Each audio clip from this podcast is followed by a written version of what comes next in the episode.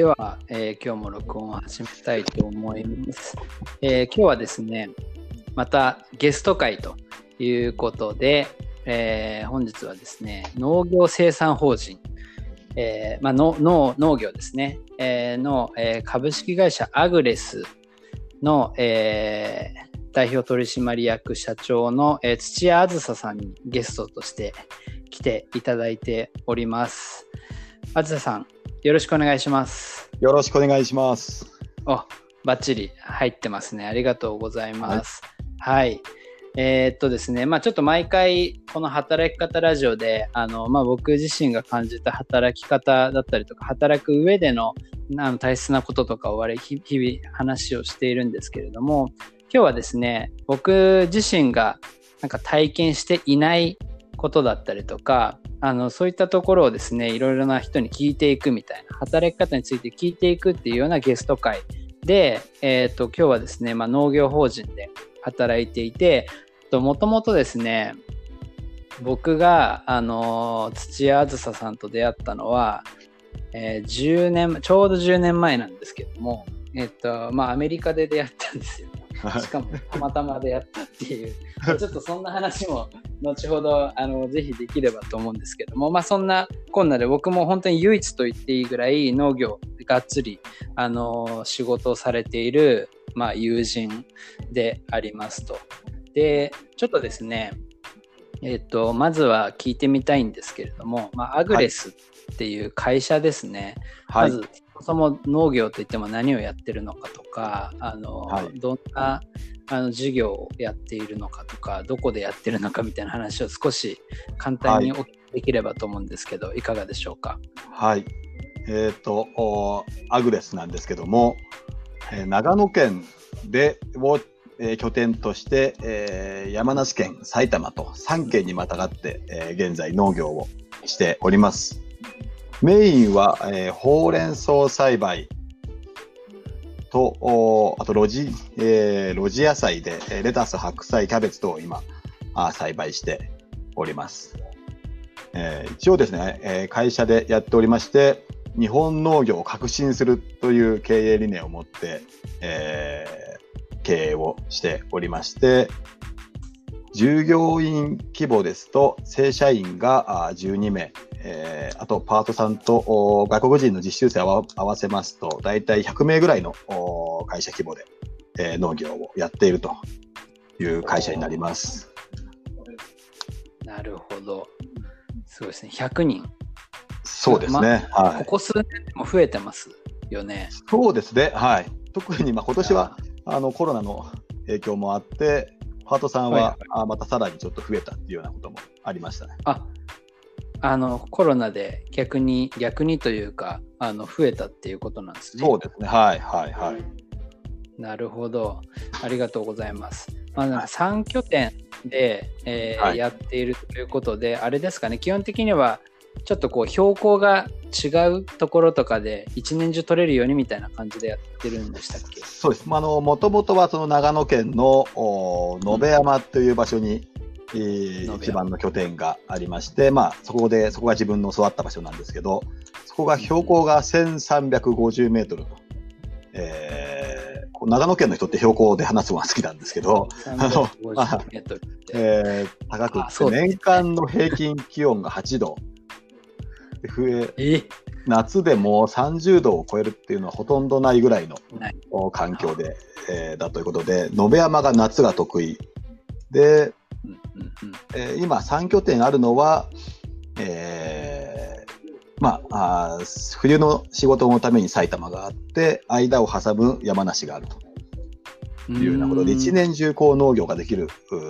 体制を取っていこうということです。なるほど。じゃあもう本当に、なんていうんですかね、いわゆる農家というか、なんか自分の家の、あのーまあ、近くでやってるっていうよりも、本当に法人として割と大きく、まあ、毎毎年かなりの数を生産してるみたいな、あのーそうね。っていう感じですよね。なるまあほど。もともとはであの、はい、家族経営の農家でやってたんですけど、はいはいはいまあ、法人化して今15年目っていうところですね。なるほど。法人化して15年目なんですね。はいじゃあ、えっ、と、ちょっと、あの、少しじゃあ過去に遡って、あの、ぜひ、はい話をしたいんですけども、はいちょうど10年前、2000、はい。えー、2000多分9年か10年かだった気がするんですけど、えーっと僕がですね、えーっと大学4年生でこれからもう就職で就職先は決まっていいたんですけれども、まあ、ちょうどアメリカにちょっと留学していたのもあってでその留学終わりに1ヶ月ぐらいアメリカをなんかうん。一周というか一人で旅してて本当にあのホステルというかうん。なんかバックパッカーみたいな感じでホステル前に泊まるみたいなことをやってたんですけど、えーその時にたまたま出会った同い年の少年少年じゃないか 青年。あの、うん。同い年だよね、うん。そうそう、はい。同い年で。でそう当時22歳とか3歳とかあった気がするんだけど、うん。うん。はい。ニューオーリンズだっけ？ニューオーリンズのユースホステルで。そうだ。うん。そう。えっと、当時って、えじゃあ農業法人にはなってたけど、うん。あどういう感じだったんですか？ななんで、なんで旅してたんですか？もともと海外に興味があって、えー最初は、まあ、あの、えーそうですね、まあ、あの、家に、自分が帰ってきた、家に帰ってきた頃はもう農業法人になっていて、うんでえーその時はまだ長野の延山でしか農業やってなかったので、はいはい。まあ、冬に時間があって、うんえーで、まあ、あの海外に興味があってとりあえず、まあ、英語が喋れるわけじゃないんですけど、まあ まあ、他の言葉より少しは少しは分かるかなと思ってじゃあうん。とりあえずアメリアメリカかなみたいな感じで、バッグ1個背負って飛行機に飛び乗って、うん。まあとりあえず朝に着くようにしようと思ってそれだけ決めて とりあえず行ってみたみたいな。こので、えー旅の中盤らへんでちょうどニューオーリンズに、まあ、あのロサンゼルスから、えーニューヨークまで行くっていうことだけ決めてたまたまニューオーリンズで、えー出会い出会いがあったという感じ出会いがあったと。はそう。いなんかね、当時の印象は、うん、まあなんか日本人なのかなと思ったけど、うん、なんかそうそう。で、なんか喋りかけてみたら日本人で、でもなんか、そうそう、英語、英語もなんか、あの、なんだろうな、すごい喋れるっていう感じじゃないけど、なんか、謎の自信があるのか、いやなんかむしろ英語の勉強はあの僕の方が多分留学とかしてたんでしてたと思うんですけどもなんか僕以上にうなんかアグレッシブにそのいろんなあの人に海外の人に話しかけてて結構仲良くなってたっていうのがなんかすごい印象的だった。最初の出会い。の時は。はい。でも本当に無計画でいきなり冬でちょっと農業が休みだから来たみたいな。休みで、まあ、海外にとりあえずこう旅をしてみたいと思って、はいはいはい。とりあえず、まあ、英語が通、英語はできないけど、英語が通じるアメリカに行ってみよううんうんうんということで、なるほど。でまあ、一番はその音楽が好きだったので、そのニューオーリンズからこうルートお66、まあ、シカゴに向けてっていう道を行ってみたいなと思って。なはいるほど。うん。はい、いいっすね。あのあの全く英語はできないですけど、あのなんかこう、まあ、同じ人間だからなんとかなるかなみたいな いう本当にね、自信みたいなのが足からすごい。はいはいはい。あ割とすごく明るくて、あのすごい面白いなと思って、確かその日、初めて会った日、なんか割ともう夜中までずっと話をしてた記憶がうん。あって、うん。で、なんかお互いの、うん。なんだろう、まあ夢じゃないけれどうんなんかそういうこれからこうやっていきたいみたいな、うん。まあ僕は当時割とその海外で活躍したいみたいなところがあったあって。であずさはなんか、ね、まだその頃は割とお父さんがあの、ね、農業の、まあ、メインの経営をしている中でだんだんまあ自分が、はい。あのまあ、引っ張っていく時代も多分来るから、まあ、それに向けていろんな挑戦したいみたいな。話を確か夜な夜な、なんか全然フィールドは違うんだけど、ここで出会ったからこそ、うんで、ここで出会わなかったら一生出会わなかったよねっていう話をしていた記憶がうん。すごいありますね。いや、本当に、はい。うんそう、ちょっとね、思い出話をね、するともうきりがないえー、とニューオーリンズで、まあ、出会ってそこから日本に帰ってから、まあ、何何度かあの延山の方に、まあ、遊びに行かせてもらったりとか、まあ、してたんですけども、今あれですよね。もう完全に社長っていう形に、まあ、あの代替わりして今どどんな感じの仕事をしてるんですか？そこから。そうですね、うんうん。代替わりして、えー今年が3年目、うんうんえーというところ、おーん？1 3そうですね、3年目、4年目か、あーというところに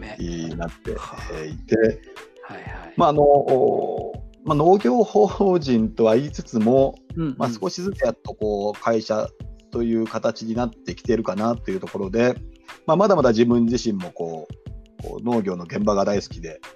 現場を駆け回ったりもおしたり、うん。まあ、あとはあー、まあ、社員が11名と少しずつ増えてきていて、やっぱりこう社員のおみんなにこうやりがいのある農業がどうやったら作れるかなってことを日々考えながらあー仕事をしているっていうところですね。なるほど。なんかもう農農家というか農業で働くっていうまずイメージが、まあ、僕も含めてなかなか湧きにくいんですけど、そのうんじゃあなん平日の朝そのあのまあ僕なんだろう 普通の会社員だったらそれこそ通勤して朝出社してなんだろう、はいはいはいはい。これをやってでそこからなんかタスクを洗い出してとかってややると思うんだけど、あうん。のお昼ご飯は外に出て食べるとかね。なんかうんうんそういう一日のイメージだとどんな感じなんですか？農業とりあえず朝、まあ、朝特に最盛期だともう朝3時だとか、朝起きて。じゃないです。朝って。朝3時ぐらい、まあ、あの特にこのうちは、まあ、ほうれん草ほうれん草はどちらかというともう、うん。えーまあ、ちょっと工場的な感じでもう毎日種をまいて毎日、まあ、パートさんメインで収穫しているのでほうれん草は基本的には7時から6時の間で動いている、ただあのもう一つのお露地野菜のレタスだとかはい白は菜はもっとこう農業っぽい農業で、いえー。えー朝起きてとりあえず暗いうちの涼しい時間に、えー収穫を始めるということで3時ぐらいに起きて畑に行って、まあ、4時ぐらいからこう収穫を始めてはいはいはい。で、えー明るくなってきて、えーまあ、ちょっと休憩したりちょっとみんなで朝ごはん食べたりしてでまたあーその後なんですねなるほど。そうですね。はいはい。でまたあーし、えー収穫をしたり。えーまあ、自分の場合はあそこから今度ほうれん草のミーティングだとかそっちの方に参加してにほうれん草のはい、ほうれん草のお作業スケジュールのもうある程度こうそれぞれのお栽培担当のお農場長とかがいるのでうんその農場長たちとこうミーティングをして今日はどういうふうに、えーほうれん草を取ろうかというようなミーティングをしてっていうところですね。でまあ午前中は主に収穫の現場だとかあー野菜を見て回ってお昼は一回家に帰って食べますね。おおー一回家帰るんですね、はい、畑から家までがだいたい車で2、3分なんで。はい。で、えー午後だとかは、えーそうですね、ほうれん草部の社員と畑を回ったり、あとはまあ来客があれば対応をしたりだとか、あそういう、あと事務の方とお少し打ち合わせをしたりとか、そんなようなあ形で、で大体6時か7時に会社を出て家に帰ると。ああま3分で家なんで。6時ここは終われば家なんですけど。はい。はい、で、まあ大体もう9時か10時にはもう寝るというような。はいはいはいあ夏はそんな感じですね。あ朝はね早いからね早めにもうん寝てっていう感じで、はいなるほどいやーやっぱし全然なんだろう知らないことだらけというか、うんまずなんほうれん草部があるっていう感覚もなんかすごく不思議だし、あの農場長とのミーティングとかって、なんだ、はい今日はじゃあこの区画をなんか収穫していこうとか,、うんなんかそそういうことを話すんですかなんか会議とかってのほうれん草を、まあ、ハウスの中で育ててるんですけど、はいはいはいハウ。スが254頭あって、で、こう、それを日々、こう、大体7頭ずつぐらい、こう、種をまいて、7頭ずつぐらい、こう、収穫をしていくんですけど、うんまあ、どうしても、お生き物なので、同じ日に種をまいても、うん。同じように、こう、成長するとは限らないと。はいうところで、毎日こう畑を回って、こうどう、どこから取っていくかっていうことを決めることが結構重要で、あ前は、あの、それが自分の仕事だったんですけど、なかなかこう規模が大きくなってきて、まあ、あー自分がバタバタ見て、えーあんまり見切れてない中で決めるよりはもう農場長に任せていった方がいいかなということで、今は農場長に向かって、それを確認してるっていう。確認してってはいうはい。報。告してもらって、じゃあその方針でいくかっていう、ちょっと、まあ、意思決定というか、はい。してっていう。あーしかもそれがこう日々毎日その成長具合とかも変わるからやっぱりタイム毎日そうなんですミーティングよね。うん。なるほど、うん。やっぱこう高原で温度の上がり方だとか、環境も結構こう山の天気で変わりやすいので、はいはいはい結はい。構日々日々状況がどんどん変わっていくので、それをこう見ながらっていうところは、なるほど、はい。なるほど。アジャイルですね。アジャイルって言わないですよね。あの IT の会社だと結構アジャイルとか言うんですけどあの結構あのなんだろうスクラム会議っていうのはこう毎毎朝集まってあの、まあうんミーティングをやりながらあの、まあ、やるべきことをこうどんどん話していくんですけどやっぱりなんだろう今ビジネスの方も多分農業と近くなってきてるというか日々どんどん環境が変わっていく。はいはいはい Google の方が変わっていったりとか、うん。Google の検索の順位とかも変わっていったりとか、うん。いきなりコロナみたいなことが起きたりとか、なんかそういう中で、うんなんかこう、日々変化についていくっていう、まあ力が必要になってて、なんかそう、なんだろう。うん、農業法人で働いたらそういう感覚がもっと身につきそうだなと今。すごい。ほうれん草しか見てないので、多角的に見るのが。あー面白い。へーちょっと、まあそうですね、なんかちょっと今、働くイメージはなんとなくできたんですけど、まあその、ね、あずさは、まあ本当に、なんだろうな、なんか一時期は、確かその、まあ代替わりする前とかは、割とその自分で、なんか営業したりとか、営業、営業は今もしてるかもしれないけど、なんか外で講演したりとか、結構してたと思うんだけど今は割とじゃああの現場を割ともう見るっていうところを割とメインでまたやってるって感じなんですかね。そうですね。あの、まあ、親父がいた時は、まだこう、栽培の方はある程度自分が見て、経営は親父が見てるという形でやっていて、まあ、比較的外にも出れて、はいはいで、あの、いろいろ、こう、農業界って出なければ、出なくても全然こう、仕事はできるので、その地元にいて、こう、その地元のだけのコミュニティで、うんうんうん。えーまあ、農業は成立してしまうんですけど、やっぱりすごくこう、はいある意味田舎社会というか、情報も入ってこないし、なんかこ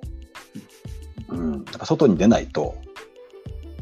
農業界のことすらわからないし、え外の人とのつながりができないということで、まあ、その、特に20代は、なるべくこう外に出るということで、ガンガン外に出ていって、まあ、代替わりして、まあ、経営を引き継いで、今はどちらかというと、こう、会社の足、足元をしっかり固めたいかなと。で、ありがたい、まそうですね。ありがたいことに、こう、社員だとか仲間で、こう、今度外に出てくれる人ができていて、えーうちは、あの、農業法人では多分うちだけだと思うんですけど、未来開発室っていうのがあって。はい、そこで外にガンガン出てくれる人がいるので、今はそういうふうに役割分担をしているような。状況ですね。そうですよね。未来開発室。あの、僕も、あの、結構最近すごくチェックしてるんですけど、はい。あれですよね。あの、キャン、キャン、あの、あれか、クラウドファンディングとかで今まさにやってるのも、そのチームがそうなんですガンガンやってる感じですよね。はい。チームとは言いながらも一人でチームなんですけど、はい。確か僕4年、4年か5年前ぐらいに、あのーそその方がうん、入った時にん名前言っても大丈夫なの、あ、全然、はい。山浦さんですよね。はい山浦さんで、はい。はい、山浦さんが確か入社し直後ぐらいに、ちょはっと、あい。うんの、させていただいたことがあったんですけど、な人んか、にずしねまで行って、はい。はい。そうそうそうそう。いやー、すごいですよね。あれ、今、あの、クラウドファンディング、せっかくなんで、あのあ、はい。何やってるんだっけ？はい。えっと、ほうれん草カレーのほう、えーまあ、ほうれん草を栽培する中で、えー結構こう、出荷できない葉っぱだとか、捨ててしまう葉っぱっていうのがたくさん出ると、はい。い、うところで、まあ、そういうフードロスっていう部分も一つあったりだとか、まあ、そのほうれん草自体のこう可能性をもっとこうこう広めていったりだとか、で、まあ、こううちは、まあ、日本でもかなりほうれん草農家としては大きい規模なので、うん。まあ、ほうれん草農家が作るほうれん草カレーということで、まあ、そういう加工品にチャレンジしてみてるというところで、あはいまあ、ありがたいことに、クラウドファンディングでちょうど400%今日、まで達成して、そうそう。今日山浦さんが、あの、い発信してましたよね。400%達成。はい、はい。まだ購入できますか？まだまだあの、クラウドファンディングやっておりますので、はいお、ぜひ、はい、幕開け、幕開けで、あの、はいはい、なんで調べたらアグレスで調べたら出てきますね。幕開けで、ほうれん草カレーで出出るんじゃないですかね。はい。うん。はい。幕開けでほうれん草カレーでぜひ調べてみてください。はいまあそんなね、やっぱりその農業界の中でもかなりこうアグレッシブにというか、アグレスという名前に、まあ、まさにあのその通りでいろいろな挑戦をまあしているのをすごく感じるんですけども、はい。なんかちょっとまあそうですね、前半で最後聞いてみたいことは、まあその農業法人で働く面白さとかうん。楽しさとかって、まあどんなところですかって、まあもちろんその未来開発室的なところが、うん。まあ楽しそうなのはなんとなくイメージつくんですけど、うんうん。なんだろう、やっぱり現場に出てる中でも、なんか、あずさん昔から現場が好きで楽しいって言ってたのすごいこ、残ってて、はい。僕の中に。なんかそ、その辺ってどんなところなのかなって、まあ言語化難しいかもしれないですけど、ちょっとなんか教えてもらえますか、まずは圧倒的にやっぱ環境かなとは思っていて、はいはい。えーこう自分たちはあのー長野の延山というところで八ヶ岳のふもとで、えーまあ、朝からこう収穫に出かけるんですけど、まあ、暗い中から収穫を始めてこうだんだんこう朝焼けが上がってきてあでこうひ太陽が出てきてっていう中で、こう、なんですかね、まあ、環境としてはめちゃくちゃこう、すがすがしいところで、そうだろうな。で、こう、の、まあ、あのー一人でやるわけではなくって、まあ、昔の家族経営の時もまあ7人ぐらいでやっていて、今も、おまあ、この人数でやってるんですけど、やっぱりこうチームで、えー一つになって、こう収穫作業とをやっていくというところで、うん。まあ、そのチーム感だったりとか、こう、はいはいはい。まあ、それがこう、いい朝焼けの日もあれば、雨の中収穫しなきゃいけないとか、そういう、日々環境が違うっていうのが、やっぱりそれもある意味で言えば面白い。で、面白い。野菜自体も、やっぱりこう、環境が毎年違うので、特にこう、えーおじいさんのだとかにの聞いても、あの農業はこう、毎年1年生っていう言葉よく聞くんですけど、毎年同じようにやっても毎年同じようにはならないっていうのがまあ農家の、うんお難しいところでもあり面白いところでもあるかなと。やっぱりこう自然に左右される分、こう、そこで経験だとか、自分のこう、やり方をこう工夫してやっていって、はいこう野菜を生産していくっていうことは、すごく面白いかなと。はい。なるほどは。なるほど。はいいですね。うんやっぱりまず自然の中で、なんだろう、五感を感じな、五感でこう感じながら、うん。なんかこう、で、かつ日々、はいやっぱ変化していくことにいかに対処していくのかっていうのをうんなんかチームでやっていくみたいなね。確かに。あとそれはすごく、うん今年あの、こう、コロナだとかもあっで、うんうん。自分たちはやっぱこう食材をこう栽培してこう出荷するという仕事で、やっぱりこう、どんなあーことが起こってもや、やはりこう、食べ物は、まあどんな状況でもまあ、誰もが食べるので、そういう部分ではこう、第一次産業として、えー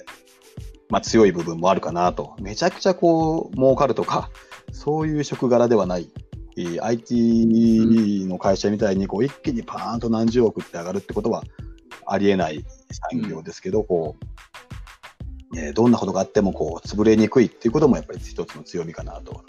思いますね。ああ、本当そうですよね。もうめちゃくちゃスーパー行くようになりました。もう自炊ね、もう朝昼晩全部家で食べるみたいなのが増えたんで、うん。するとやっぱスーパー行くけど、やっぱり、まあなんだろう、逆に消費者からすると、なんかちゃんとそのスーパーに行ってちゃんと食べ物が買えるっていうことのありがたさというか、うん。うん。なんかやっぱりそういう生産者がいるからこそ、うん。こうやって日々食べてるのか、出てるのかなみたいなのは、ね、なんか、やっぱり、それは、なんだろう、なんかすごく必要なというか、うん。なんか、そこがなかったらね、みんな生きていけないので、なんかすごく大事な仕事だなと思います。最近、は。自分で生活できるんで、ああ、これ高いな、今年みたうん。いな。すごい高いみたいな時もあれば、うんうんなんかまあ魚とかもね高くなったりとかありますけど、うん、なるほど。いいですね。なんかやっぱり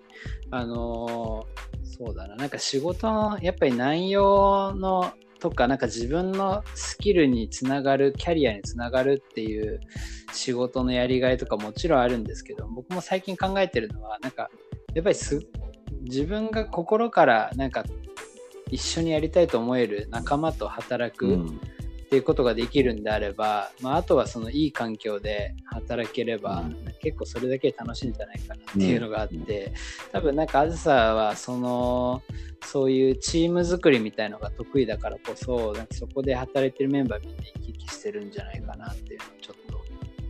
今聞いてて想像しました。いいですね。りました。ありがとうございます。ちょっとですね、じゃあ一回あの前半という形でここで切りたいと思います。ちょっと前半は、まあ、そんな今どんな仕事をしてるのとか農業の楽しさみたいなところをですね、聞いたんですけども、後半はもう少しちょっと未来の話だったりとか、あるいはじゃあ一般の会社員が農業にどう関わることができるんだろうかみたいなところをですね、ちょっと掘り下げて話を聞いてみたいと思います。はい、あずさん、ありがとうございます。